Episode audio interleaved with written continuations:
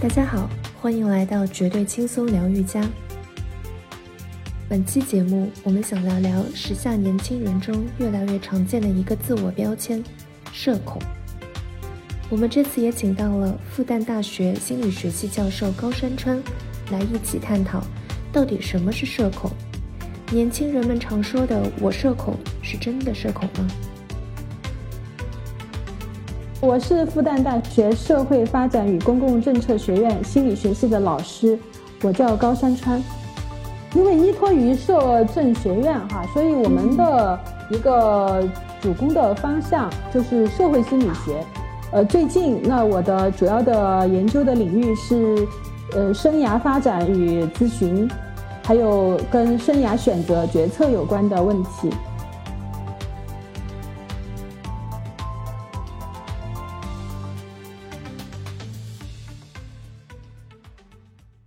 网络上一贯会有很多年轻人关于自己是社恐的这种调侃啊，啊，还会有很多段子啊，就想跟跟高老师这边聊一下。就是因为现在据说年轻人是普遍社恐的，然后说大家都很享受孤独，喜欢一个人待着。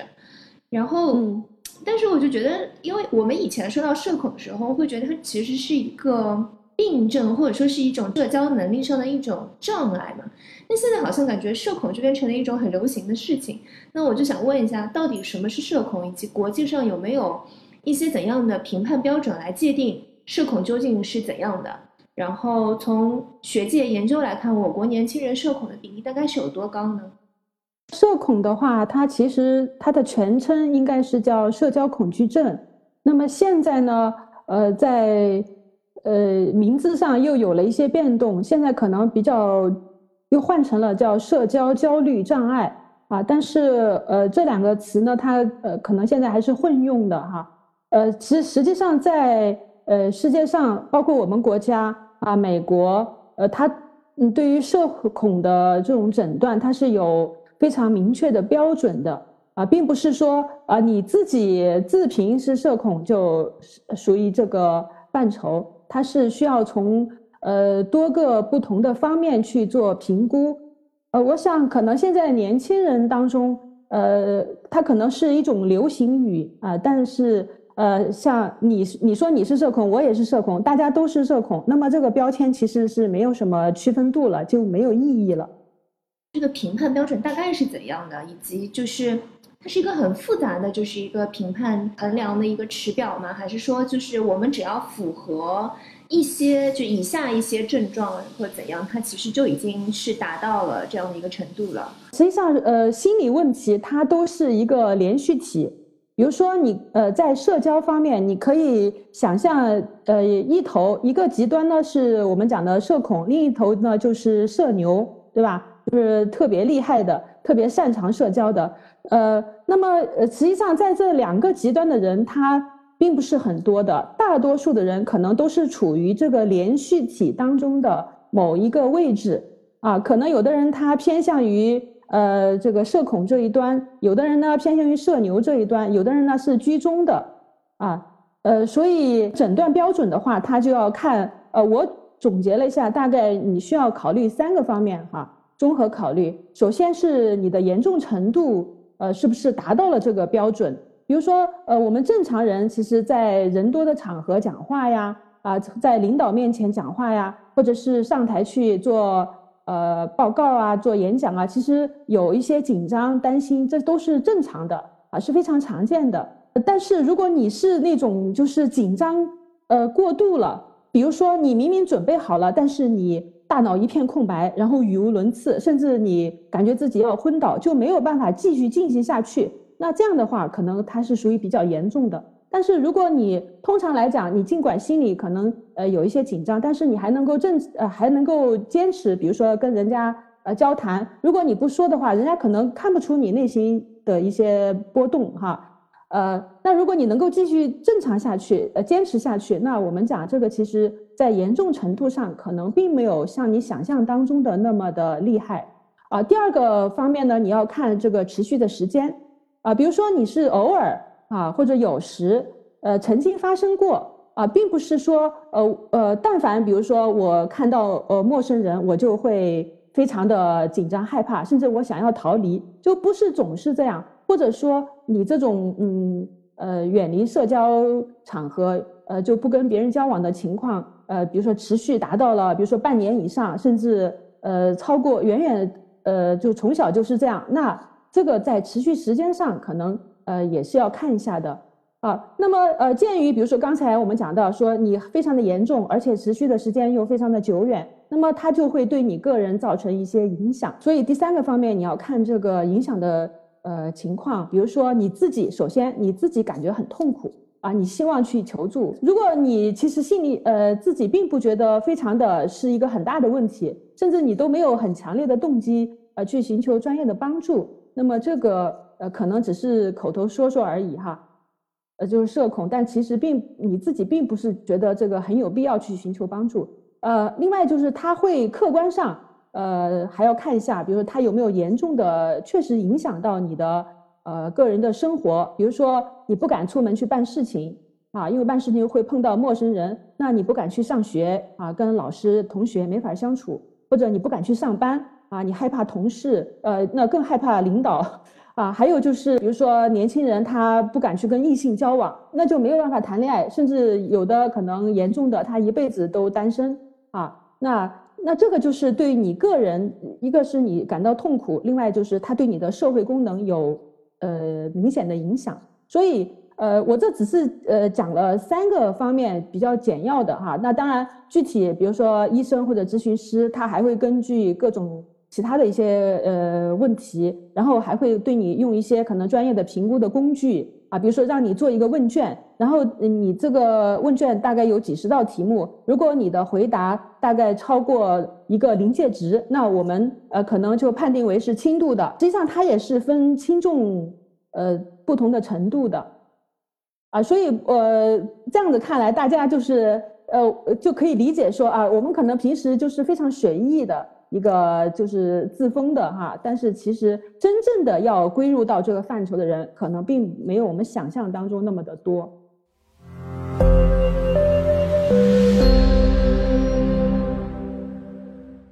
我们的确是会看到，会有越来越多的年轻人开始觉就是自我认知，然后自己给自己打标签，就说啊我是社恐，然后本社恐怎样怎样怎样。那为什么会有这种越来就是会有这种风？风气呢，就会有越来越多的年轻人会觉得啊，我是个社恐，我不是社牛，社牛跟我没有关系或怎样。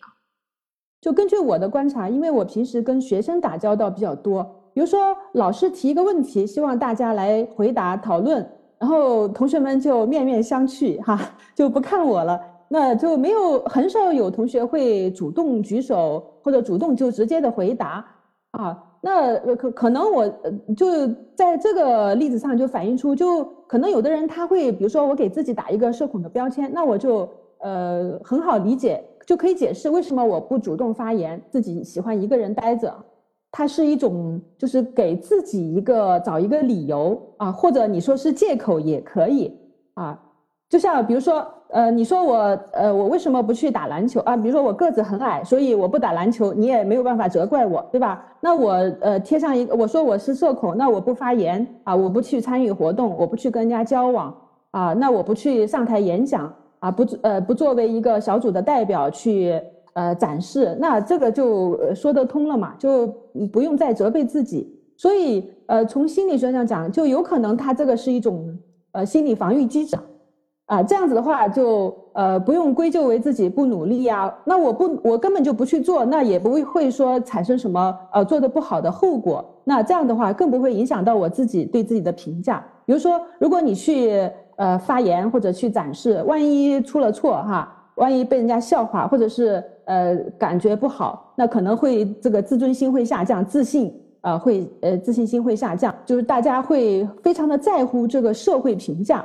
啊。这个会影响到对自我的评价，所以说呢，他要找一个比较能够呃说得过去的理由。那呃，就像刚才您也说到哈，我们之前好像大家都羞于启齿说自己是社恐，但是为什么呃最近这些年大家就不再是一个污名化的一个标签，反而好像有时候是一种流行哈，甚至呃有些人还以此为荣。我我在想，这个可能跟一些呃社会文化的变迁有关，比如说有一些亚文化或者有一些外来的文化啊，动漫啊，它它会有一些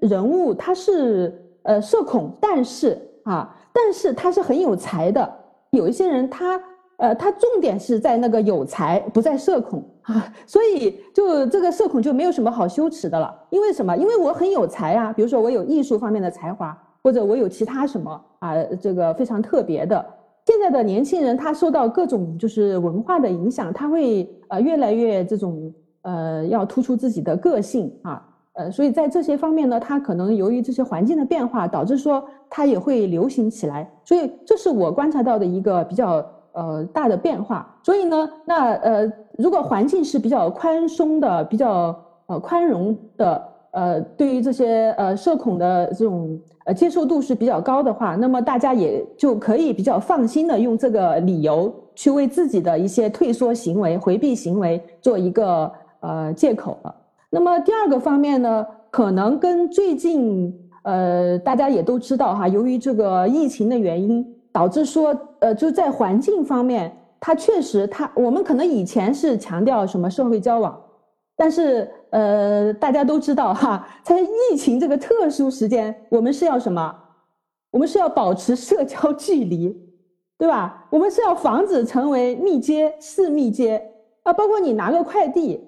对不对？你都要是无接触式的啊。所以，就是我们这个环境很奇怪。就以前可能大家是呃是积极的，这是个暂时性的。但是你呃不可否认，就是环境它的影响，其实它也会。呃，让人们呃在这种呃就是线下的哈面对面的这种社交方面会有一些退缩。第三个方面的话，就现在我们处在一个信息时代啊，就现在我们其实这个社会交往它已经呃这个面目已经大大的被改变。以前呢，我们是面对面的啊，就是我看得见你看得见我，大家呃喝茶聊天啊哈。不仅有这个呃听得到你的声音，我还可以看到你的表情、你的肢体语言。但是现在我每天呃早晨打开手机，我打开朋友圈啊，我就可以看一下同呃朋友们的动态。就现在其实我们社会交往的形式已经发生了很大的变化，就有可能我们不是以线上线下为主，我们变成了以线上为主。相应的而言，在对于线下的这种呃人与人之间的呃面对面的交流，这种社会交往，我们就可能。呃，锻炼的机会少了啊，呃，所以不习惯了，所以我们出问题也就更多。但是你说，呃，这个线上的这种社会交往，呃，是不是属于在广义上讲，是不是属于一种新型的社交啊？那这个其实我们是，呃，这个现在还在进展当中，可能需要更多的去调查呀、研究啊，啊。但我个人感觉，呃，就是我们对于社交的。呃，这些问题的呃探讨的话，其实现在可能要考虑到这些时代啊、环境啊、社会文化这些的变迁。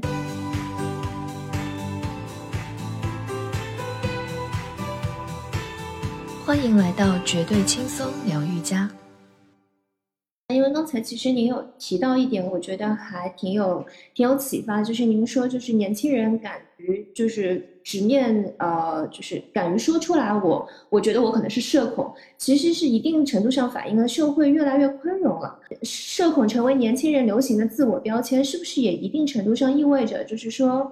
其实如何进行或顺利的进行或者正确的进行社会交往？还呃，依然是当今年轻人其实普遍存在一个难题这不一定是当今年轻人，是所有时代的呃呃年轻人哈，他都会要面临着这样的学习啊，就是如何去社会交往。呃，实际上社交恐惧症它呃一般最常出现的就是在青春期、青少年阶段啊，因为这个时候呢，呃的年轻人他还非常关注说我是谁，我想成为什么人。呃，更重要的就是说，我在别人眼里是一个什么样的形象啊？人家会怎么看我？所以在青春期，他出现这样的问题是非常呃正常的啊。那呃，就是社交呢，它的技，它是一种技能啊，它会受到呃，比如说先天、后天、个人环境多种因素的影响。就有的人可能他生来是比较外向的啊，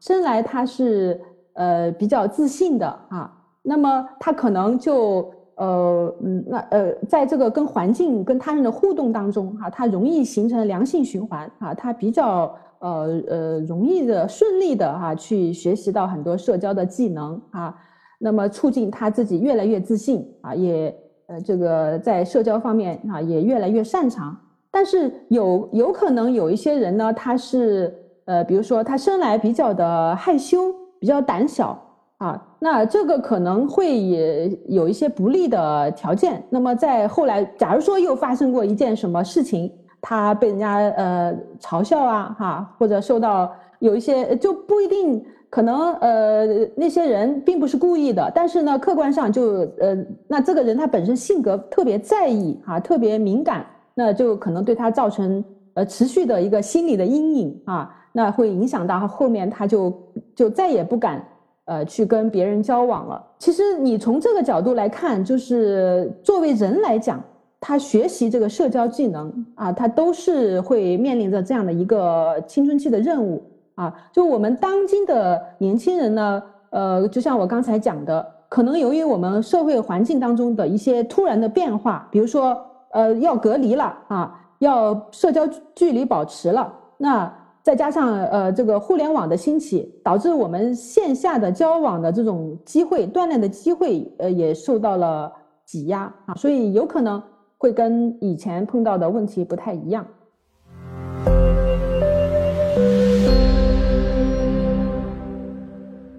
我其实之前有在呃做了一些就是研究，然后就突然间看到有人写说，呃，他认为就是他根据自我的观察，他认为社恐的强度会随着年龄的变化形成一条微笑曲线，而且是开口向上的微笑曲线。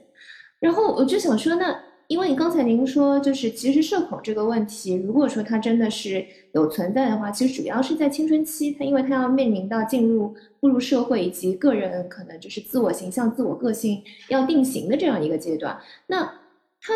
不存，它到底存在这样的微笑曲线吗？就它不一定是呃非常光滑的一个微笑曲线哈，但是呢，确实社交恐惧症它可能呃针对某些特定的场合，它不是一定是一个呃对所有的情况它都呃非常的紧张害怕，比如说。呃，通常来讲，它是分成两大类，一类就是说跟人交往，另外呢就是说在呃别人面前表现。这个表现就包括，比如说发言呐，或者是做演讲啊，或者是表演节目啊这些啊。那么呃跟人社会交往的话，他可能比如说跟呃不同的人聊天儿啊，或者是去办什么事情啊，或者去说服别人。啊，或者去跟领导去沟通啊，他也分不同的情况，呃，所以说有可能这个人他是在，嗯，他不一定在所有的情境他都感到呃特别的紧张害怕，他可能只是在，就只是在领导面前他感觉呃非常的紧张，紧张的说不出话来，其实可能他在呃一般的人陌甚至陌生人面前他都是侃侃而谈，这是都是有可能啊，所以有可能他这种呃表现他在一生当中他是。呃，有一个波动起伏的啊，所以他不一定是非常光滑的微笑曲线，但是你可以从这个去体会说它是一个呃波动的。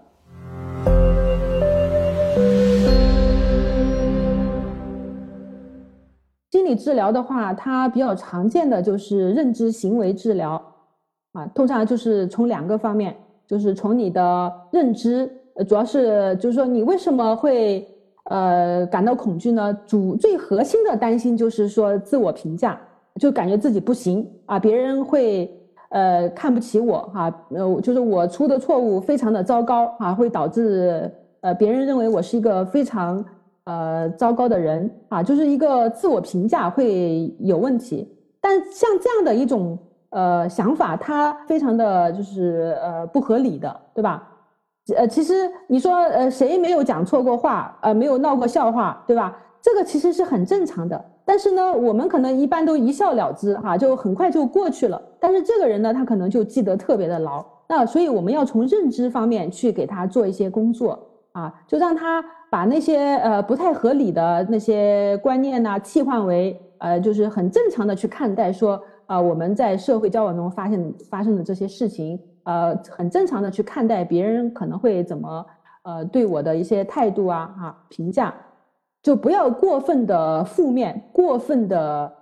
呃这个低的评价自己啊，老是自我打击。另外就是从这个行为的层面啊，通常呃我们会呃通常的治疗方式呢，它就是比如说你对呃跟异性交往感到特别的困难啊，那么啊比如说我们团体治疗，团体治疗里面有男子男的女的都有啊，那么就可以进行一些角色的扮演，呃，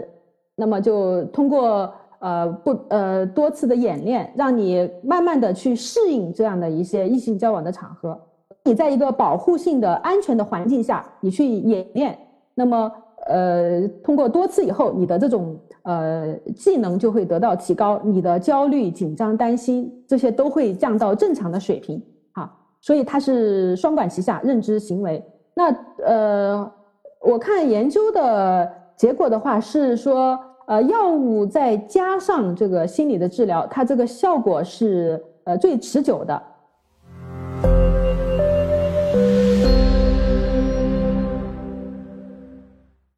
在学校中有遇到过学生跟您求助，因为社交社交能力的问题，有跟您求助过这样的状况的？我呃早年是专职的咨询师哈，会碰到一些呃社会交往的呃问题，但是非常严重的，说实话呃并不是很常见哈。但是可能最近学生是很多的哈，有可能会发生一些变化。那么呃我个人的话，现在关注的是学生在求职就业。比如说，呃，应聘面试的时候会碰到一些呃困难。那比如说，我们会专门的对这个呃，比如大家都很害怕的这个小组面试，我们会做一些模拟的演练，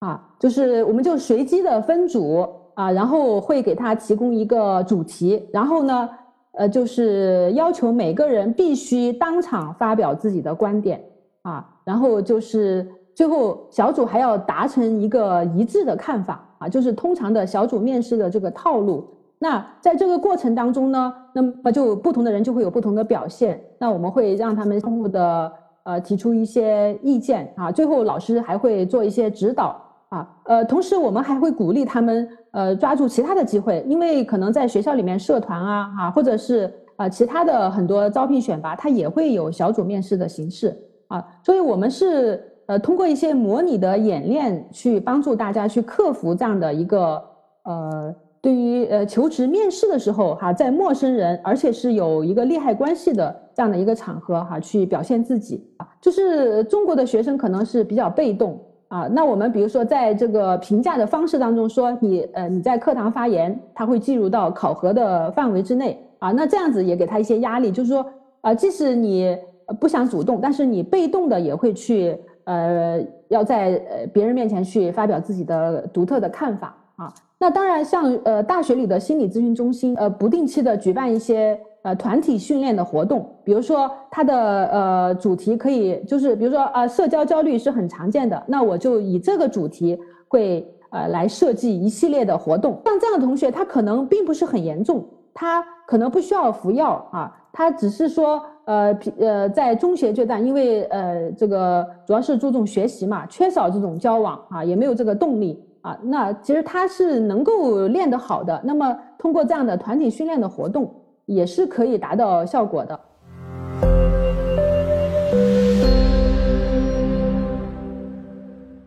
我其实也会在网络上看到，会会有很多的这种。呃，现在大家都流行看视频，会有很多 UP 主会做很这样的视频啊，就教学贴也会有，就会告诉年轻人说你怎么样帮助你从社恐变成社牛。其实社会交往能力是一种后天的社会习得的能力，它其实就是需要在不断的训练当中不断得到提升和提高嘛。就社交这个呃能力，它是呃需要实战的啊。我也可以讲一个小故事，就是其实有一些心理学家他。自己本人也是非常严重的社恐啊，呃，有一个就是前面我们讲那个认知疗法哈，就发呃这个认知疗法的提出者，呃，有一个心理学家，他本人呢，他就是跟异性交往非常的困难，他提出了一个叫理性情绪疗法，他呃跟那个认知行为治疗，它是都是归属于这个认知的疗法里面。那么他是用了一个比较极端的方法，他就是到他就强迫自己说，我今天的目标就是我要跟一百个女生搭讪啊，然后他就到外面的公园里面啊，就强迫自己一定要搭讪一百个女同学啊。那么今这样子一天下来，他的就是他这个强度太大了，可能有的呃不一定适合所有的人啊。呃，我们前面讲的那个暴露疗法可能是循序渐进的哈，先从你比较轻微的啊，然后逐步的呃到你最害怕的。但他这个一上来就是一个很强烈的刺激，就一百个哈。但是就从那以后，他的呃这个他的这个异性交往的问题就好很多了。啊，他会发现说，哦，原来其实并女生并不是那么的这个拒人于千里之外哈。其实有很多女生她是非常和蔼的哈，是非常平易近人的。就我们会正常的交往，或者正常的交往大概是一个什么样的方式啊？就他从这个实践的经验当中去呃提高，包括这个演讲这个事情，呃，像我们呃其实呃年轻人有很多演讲的机会，比如说课程的报告啊。啊，或者是一些集体活动的汇报啊，或者是去实习的单位啊，这些汇报发言啊，呃，那么你都可以抓住这些机会啊。很多人说学生说自己社恐，但是据我观察哈，比如说我们一门课上呃做报告，其实那种呃真的上了台呃紧张的什么话也说不出来，大脑一片空白，我至今没有见过啊。他们都表现得非常的好啊，不，所以。呃，所以就可以作为证明哈，就是很多人他只是说说而已哈，他其实到了台上该怎么表现，他还是怎么表现。当然他不是很完美哈，所以呃，我们老师也会指出来说，哎，呃，你下一次你怎么可以做得更好？下一次你是不是可以脱稿啊？啊，不要念稿啊？下一次你是不是可以呃多看看下面的观众啊？不要只是看天看地啊，或者只是盯着电脑盯着黑板。啊，你要跟这个底下的观众保持正常的视线接触啊啊，那在呃不断的这种演练的过程当中，他呃对于具体的某些场合，他的这种恐惧，他就会慢慢的呃下降啊。我们讲就脱敏了。您给年轻人就是日常来提升自己能这个社交能力的最大的一个，呃，就是说秘诀，其实就是要投入实战，是吧？就要多练，可以这样说啊。当然，有的人他是比较敏感哈，比较害羞的哈。那你可以首先呢，也找一些比较安全的环境啊，比如说学校，通常来讲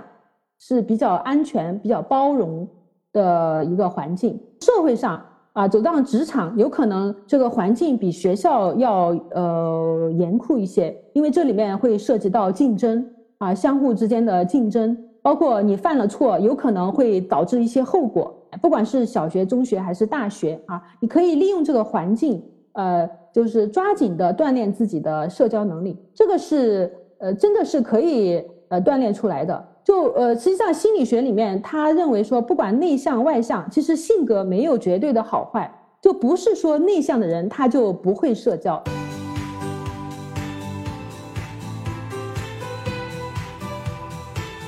欢迎来到绝对轻松疗愈家。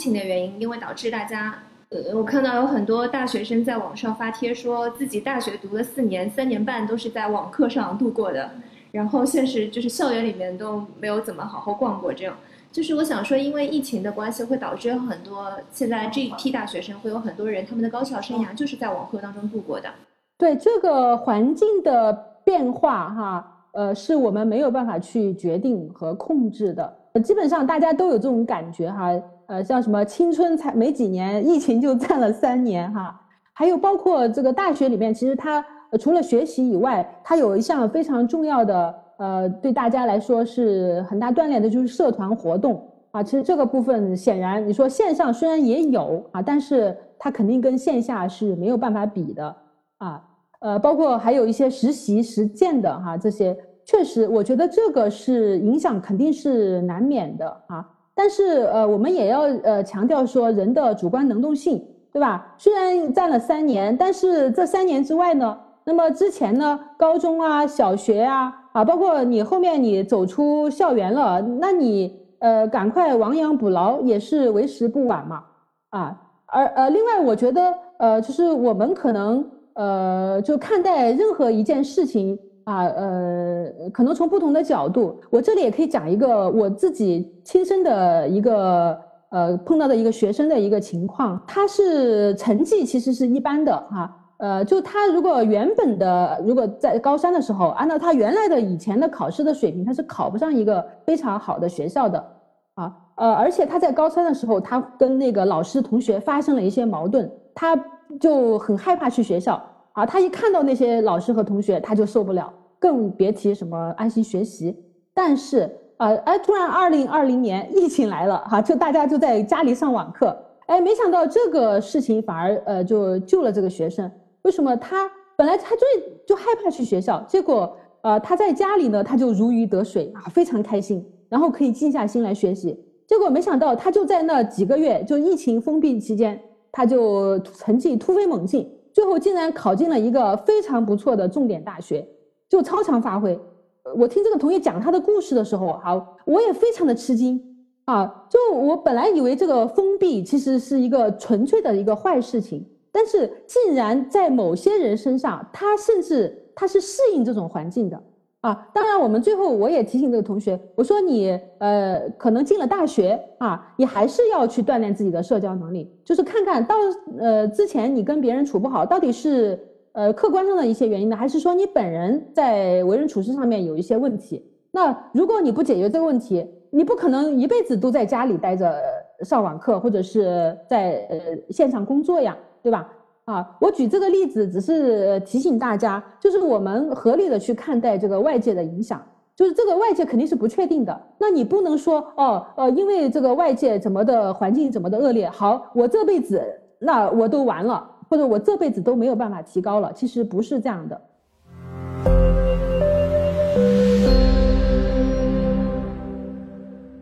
上海终于，呃，开始正常如期正常进行那个校园生活。然后呃，可以进行那个线下的授课，那就会有很多大学生会重新返回到校园。那么我不知道，可能有些人他们又要面临社交的情况了。那而且还有一个原因，就是因为重新回到校园，他需要一个重新适应的过程啊。那有些人可能就是，比如说他的适应能力很好，那社交能力也很强，那对他来说这个磨合期就很短。但是会有一些人对他来说，他是需要一定就投入到一定的精精力以及一些做一些心理准备去去迎接这个磨合期的。我想，呃，能不能请高老师来跟我们分享一下，说如果说对于这样的一些同学们，那在重新适应学校生活以及校园交往上面，你有些怎样的建议呢？嗯，呃，我觉得不仅是学生需要适应，其实老师同样需要，因为，呃呃，说实话，老师他有。呃，大半年的他没有在课堂上跟同学们啊，这个面对面的上课啊、交流啊、讨论啊，可能他那么在你说到了学校，他要不要重新适应呢？呃，包括新同学，就大学新生啊，他呃换了一批呃这个同龄人了啊，换了一个环境啊，呃，甚至很多人他是从外地啊到学校来上学。那么他也会适应，呃，就是面临很多的，就是陌生人，就不不认识的啊，就社交恐惧的有一个比较常见的场合，就是陌生人的场合。这些问题其实它也不是新问题，像大学新生的适应，它其实有一个很重要的方面，就除了学习以外，就是人际关系的适应啊。那么同学们，呃，可以，比如说从新生来讲，他会有一些呃入学培训啊，啊，有很多的经验啊。呃，还有资源的介绍，那我觉得，呃，新生可以积极的去参与这些活动啊。那你知道说，我有哪些资源可以利用啊？有哪些呃注意事项啊？还有尽可能的去呃认识一些不同的人啊。那呃，在将来哈呃还积极的参与社团啊，去锻炼自己。那么对于老生来讲，我觉得问题应该会会好一些。上了一个学期的课，这个同学都不太熟悉啊，那么就要，所以我们会通常会提醒说啊，呃，大家要珍惜在线下上课的机会啊，啊，呃，就是呃，原来不觉得这个有多么的宝贵哈，但是在呃线上上课之后啊，你会觉得说啊，其实还是当面上课 这个来的真切哈，收获来的更多，去适应。啊，去参与啊，而不是说我因为过分的害怕、担忧，我就退缩回避。能不能够这样理解？就是说，假如我作为一个个体，我觉得我可能会有一些社会交往方面的一些能力的不足，甚至到障碍的程度，那我可以先自己先自我观察一下，看一看，比如说，到底是哪些特定情景触发的我，然后再针对这些社会情景，比如说。我可能只是公开演讲上不行，但是我和陌生人交往就很 OK，或者说我只是跟领导讲话不行，但是其他场景都很 OK。那就是找到这样一个特定的场景，然后再对症下药，然后再进行自我的这样一个锻炼，这是不是一种会比较有行之有效的方式？呃呃，你说的非常有道理。实际上，在评估呃，比如说一个人他是不是社交恐惧症的时候，他呃有这样的问卷哈。呃，它通常它就是包括，比如说几个方面啊，就是刚才你提到的，那每一个方面呢，它会有一些题目去问你啊，比如说严重程度怎么样啊，是呃很轻还是很呃这种表现很重？啊，这个持续时间是偶尔还是说呃经常发生？那这样的一些问卷它都是现成的，都有的，但是这种呢，通常是专业人士使用的。呃，如果你有条件的话，你可以，比如说，呃，到大学里，它通常有心理咨询中心啊，那你可以去咨询一下啊，呃，专业人士帮你确认一下，你大概是有哪些具体的问题啊，比如他让你填一些表啊，量呃问卷啊，哈，那你就可以快速的去计分啊，大概去看，呃，我在哪些方面得分偏高，说明我的焦虑程度比较高。呃，没有这种条件的话，呃，我觉得你其实也可以自己。呃，反呃反思一下，比如说，呃，我对不同的人是不是同样的感到紧张害怕？还是说，比如说，你可以按照，比如说有亲人、朋友啊，这这个呃社交距离的从近及远啊，你可以列一个呃清单出来啊。还是说，我是对领导特别的害怕？还是说我对这个陌生人？啊，陌生人，那你又可以具体，还是说对异性？那么对，呃，你把这个问题具体化，而不是说非常泛泛的说，哦，我社恐，我什么都社恐。其实这种人是很少的。这是社会交往。还有一个就是说，在别人面前表现，那你也可以看一下，我是发言感到恐惧，还是说呃讨分组讨论，还是说上台演讲啊，还是说要表演节目，表演才艺啊，甚至有一些他是专业的。比如说演员呐、歌手啊，啊，他也可能有 恐惧症的，要把它具体化。通常来讲，人都是对某一些具体的场景感到恐惧，呃，那种就什么都不行的，他可能是我们讲叫回避型人格障碍，他又不是什么社交恐惧症，呃，回避型人格障碍，那他就是就从小他就是一个非常退缩的。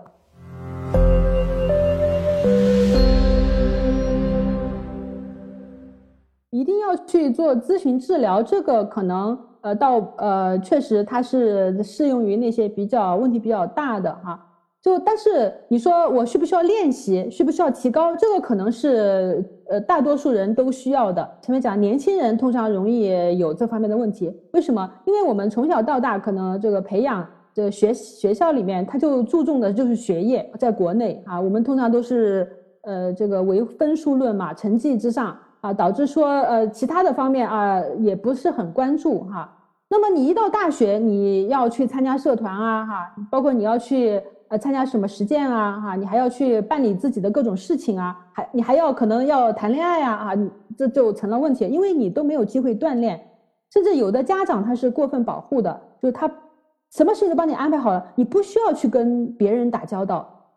这些，那你就没有从来没有得到锻炼。如果呃你确实感觉这个呃自己问题比较严重啊，那你可以去去找专业机构帮你看一下啊。那如果你自己就足就已经能够说判断我的问题大概是在哪些方面啊，我大概是呃采用哪些方式哈去锻炼就可以了。呃或者呃我我都知道有哪些机会可以去参与，那么你就直接去做就行了。了解了，谢谢高老师。感谢大家收听本期节目，有什么想听的话题，欢迎留言告诉我们，我们下期再见。